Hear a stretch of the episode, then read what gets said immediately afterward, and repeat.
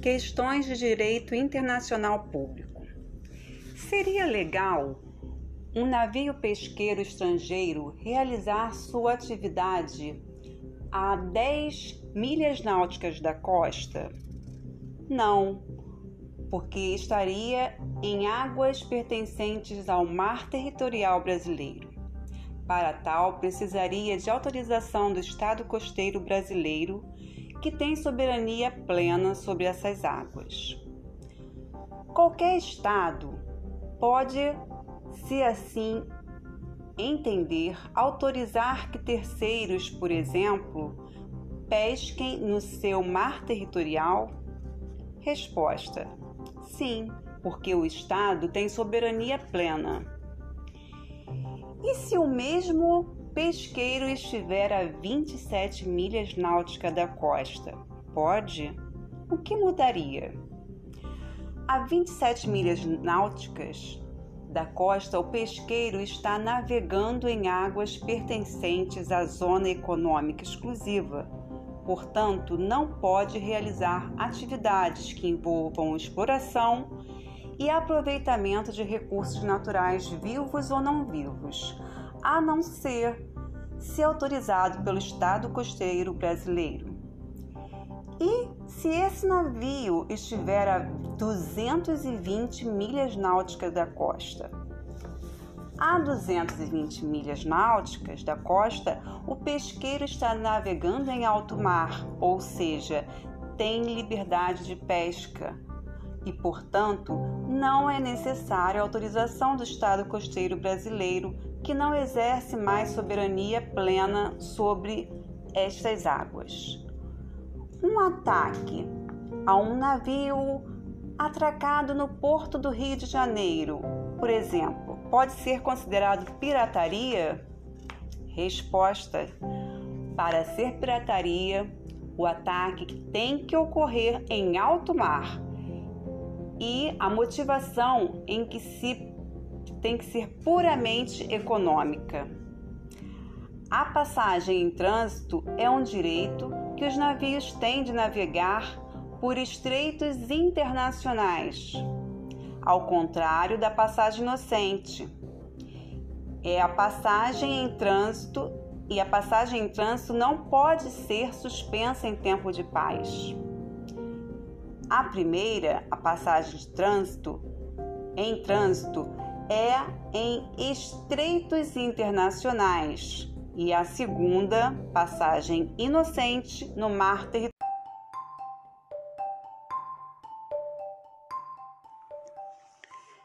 Questão de DIP. Exemplo, estudo de caso número 1. No dia 9 de 11 de 2015, o Brasil deu um novo passo na ambição de avançar com a criação de um projeto de mineração submarina um desafio que envolve o desenvolvimento de novas tecnologias, a formação de mão de obra especializada e a ocupação do espaço geopolítico no Atlântico Sul. Estes são alguns dos objetivos de um acordo negociado com a ONU para explorar a chamada elevação do Alto Rio Grande, uma feição positiva do Atlântico Sul situada no assoalho oceânico, no subsolo, além dos limites da jurisdição nacional, que apresenta concentração de cobalto, ferro, manganês e terras raras. O governo federal é e a ONU assinaram um contrato que dará ao país o direito de exclusividade para explorar por 15 anos uma reserva mineral a 1,5 mil quilômetros da costa do Rio de Janeiro. Pergunta: como essa região, no fundo dos oceanos, é denominada de acordo com a Convenção das Nações Unidas sobre o Direito do Mar? Por qual motivo os recursos minerados nessas regiões do fundo, no, do fundo do mar não serão somente do Brasil? qual organismo internacional vinculado às Nações Unidas, criado pela Convenção dos Direitos do Mar, tem a responsabilidade pela gestão da exploração desta região e delibera sobre o minério explorado. EMA 135, item 1.4.8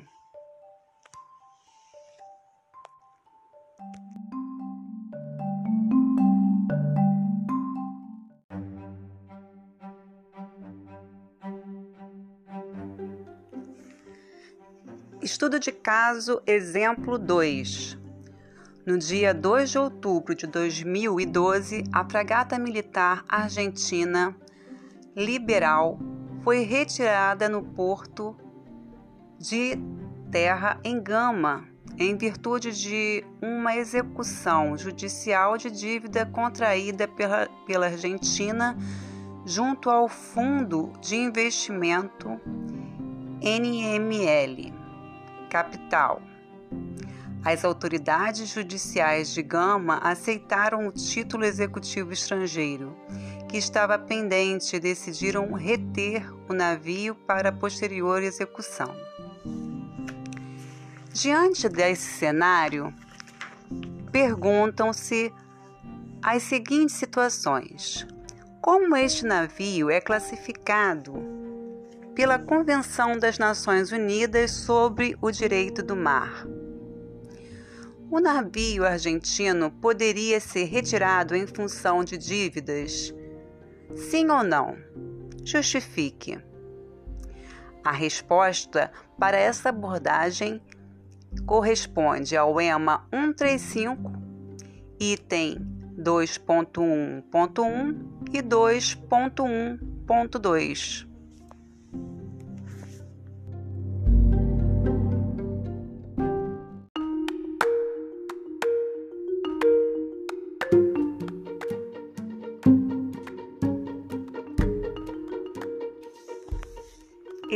Exemplo de estudo de caso número 3.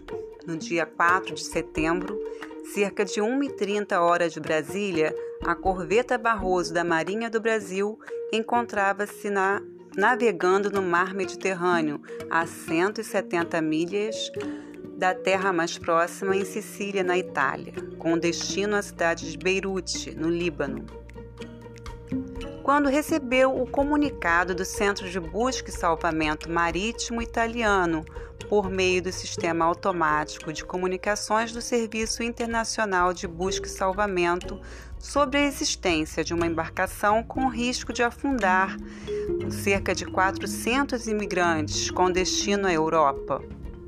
A Guarda Costeira Italiana solicitou o apoio da Marinha do Brasil para efetuar o resgate e o posterior transporte ao porto italiano de Catânia. O comandante da Marinha do Brasil prontamente autorizou a prestação desse apoio a fim de salvaguardar a vida daquelas pessoas. O navio resgatou 220 refugiados de uma embarcação em risco no Mediterrâneo. Diante dessa situação, pergunta-se as seguintes considerações.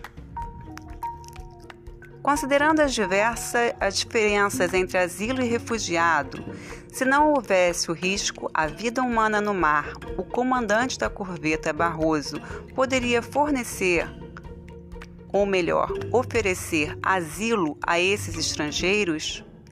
E se ele fosse solicitado, poderia conceder? Em quais situações?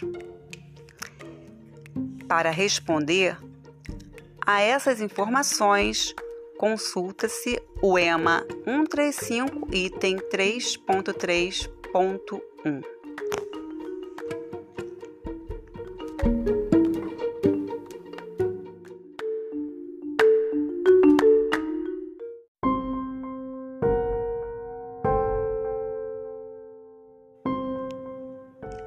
Estudo de caso número 4.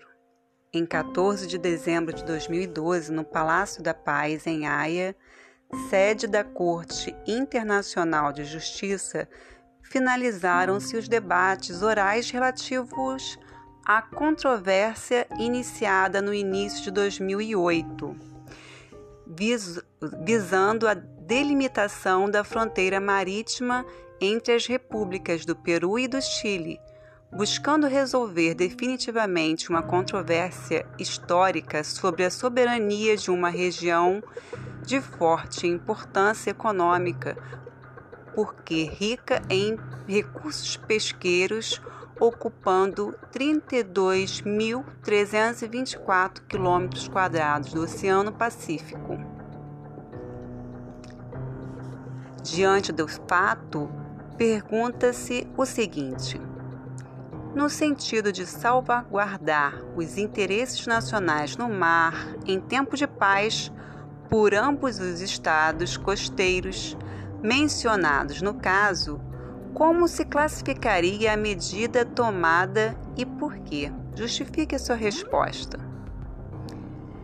Estas considerações poderão ser justificadas com base no EMA 135, item 4.2 e 4.2.3.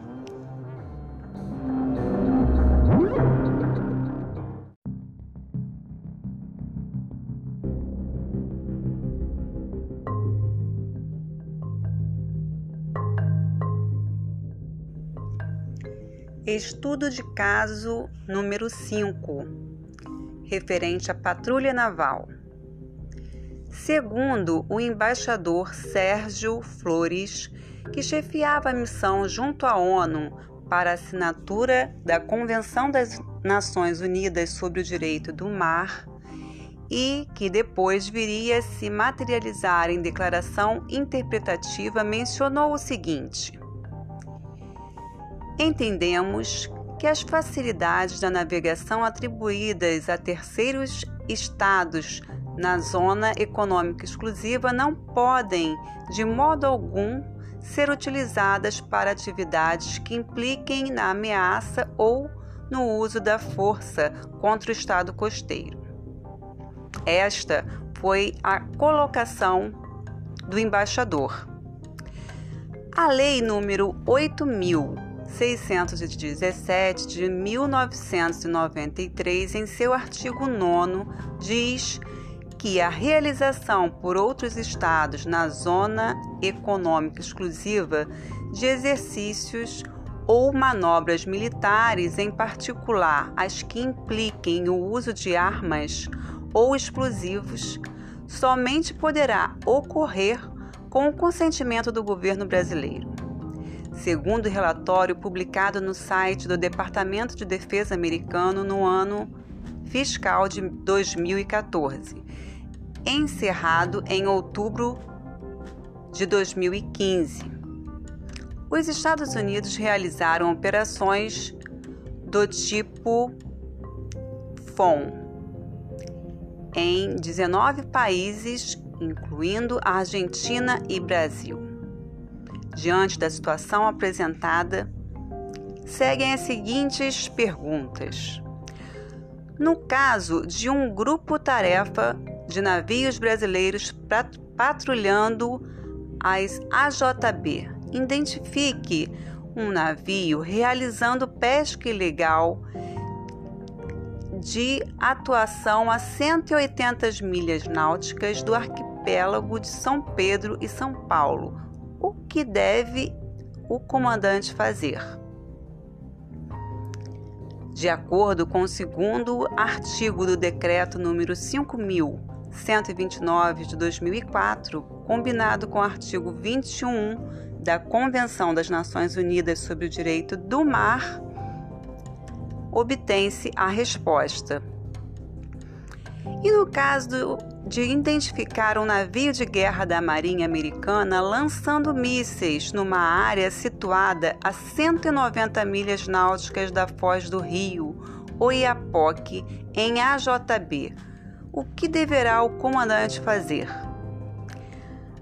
A resposta poderá ser verificada no artigo 2 do Decreto 5.129 de 2004.